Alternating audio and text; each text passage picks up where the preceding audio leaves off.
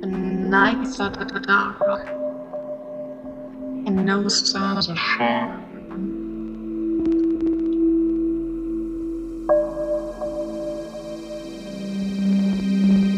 Do not fear loneliness.